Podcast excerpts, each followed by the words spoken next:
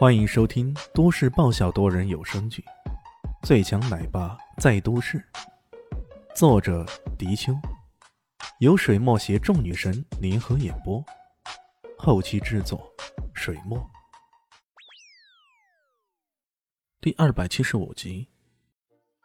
呃，这个嘛，潘敏夫一时倒有些犹豫了，他真的没想好这茬呢。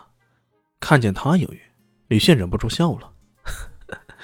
哎呀，你还不好意思说吗？你就直接说了呗。你不见得是你的结婚戒指是吧？哦，就是那个镶了一颗很大很大钻石的那个，据说价值上千万呢。也，潘敏夫做梦也没想到对方会这样说，他只好顺坡而下了。对，没错，就是那个钻戒。呃。保安科长觉得有些诧异，从来没见任何一个窃贼竟然会如此坦白，而且之前他听到潘敏富说的是“疯子”，怎么一眨眼，这转过头来就变成抓窃贼了呢？他又看了看李炫，还是不敢动手。动手啊！你们干嘛呢？还不动手抓他？潘敏富说道：“抓我没问题的，不过……”在我身上搜不到这样一颗钻戒，你们打算怎么样呢？李迅悠然的说道。潘敏夫这才暗叫一声：“坏了！这小子刚刚明明给自己设套呢，如此一来，自己可就不好说什么了。坏了，坏了！这位科长，我倒是有一样东西在这位潘经理身上。”李迅看到潘敏夫无言以对，趁机说道：“你你胡说！”我这个东西啊，是一颗夜明珠，大概有鹌鹑蛋那么大，价值连城呢。估价嘛，嗯，大概三千万以上吧。你帮我去搜搜，如果真的在他身上，麻烦帮我报警。这种贵重物品丢失了，估计做个十年八年的是免不了的了。保安科长这回可头大了，他当然不可能真的去搜潘经理的身了。不过事情发展到这个地步，这边指责对方偷了自己的钻戒，那边指责对方偷了自己的夜明珠，那可真是糊涂官司，不知该如何理清才行。潘敏夫怒道：“我堂堂公司经理，会偷你这个无名屌丝的东西，真是岂有此理！” 你很快就不是了，我已经撤了你的职了。不可能！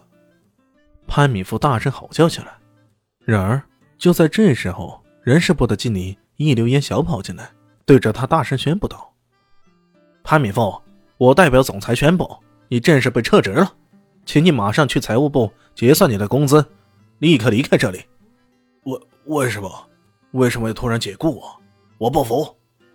潘敏富万万没想到自己真的会被撤职啊！而且刚刚又那么巧合，他不服气的吼叫起来。人事部经理摊了摊手。说道：“这个是艾总裁的意思，我也不知道啊。”潘米夫怒了：“我要去跟他对质啊！”说着，便往总裁办公室而去。没想到身后传来悠悠的声音：“解雇你不需要太多的理由，他说解雇你就解雇你，这事儿没得商量。”抬头一看，竟然是艾云珍慢慢走了过来。他他是谁？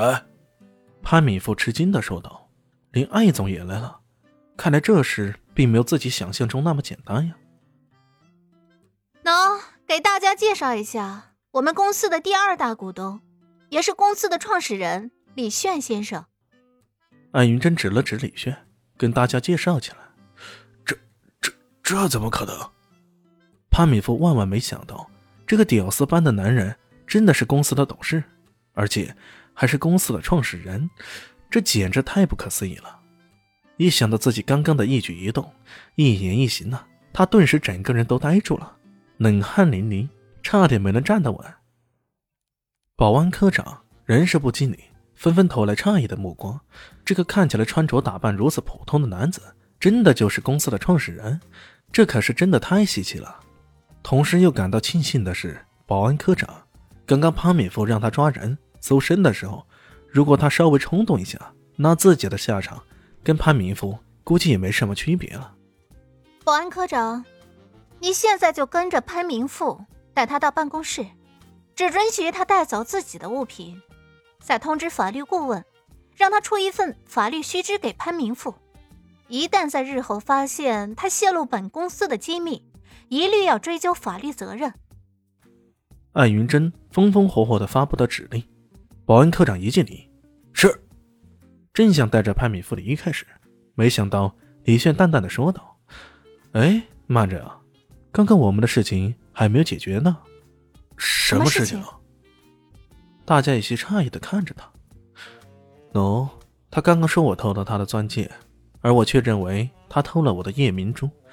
我们俩都没有确凿的证据，正好大家在场，可以做个证人，请保安科长搜下我俩的身，看看到底是谁才是窃贼呀。